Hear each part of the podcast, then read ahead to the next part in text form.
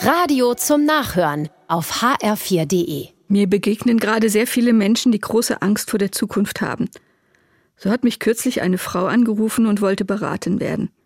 Eigentlich geht es ihr gut, hat sie gesagt. Sie ist Anfang 60, arbeitet und ist soweit gesund. Aber sie hat große Angst, dass das bald anders werden könnte. Und das lähmt sie. Sie kann sich an nichts freuen, weil sie denkt, das könnte die letzte Freude in ihrem Leben sein. Sie gönnt sich nichts, weil sie Angst hat, sie könnte arm werden. Sie hat sich unglaublich machtlos und ausgeliefert gefühlt. Und da haben wir gemeinsam überlegt, was kann sie eigentlich alles tun?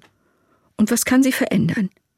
Diese Fragen waren ganz konkret gemeint und sie haben viel in ihr geöffnet.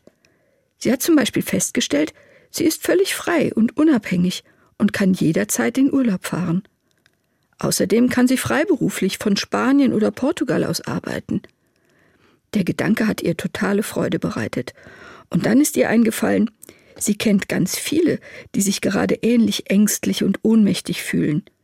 Einige ihrer langjährigen Freundinnen sind nur noch am Jammern und Schimpfen. Plötzlich war ihr klar, die haben genauso Angst vor dem, was kommen könnte, wie ich selbst. Wir haben festgestellt, sie könnten sich zusammentun und mal über ihre Ängste, aber auch ihre Möglichkeiten sprechen. Gemeinsam wegfahren, gemeinsam anderen Menschen helfen, die wirklich hilflos sind. So langsam tauchte die Handlungsfähigkeit in ihr auf. Am Ende des Gesprächs hat sie gesagt, das war für mich, als ob sie das Licht angemacht hätten. Auf einmal sehe ich Dinge, die immer da waren, aber die waren so im Dunkeln verborgen. Ich muss mich gar nicht verkriechen. Ich kann meine Zeit sinnvoll nutzen, egal was kommt. Muss ja nicht vertan werden mit Jammern, diese kostbare Zeit. Und das will sie bald mit ihren Freundinnen besprechen.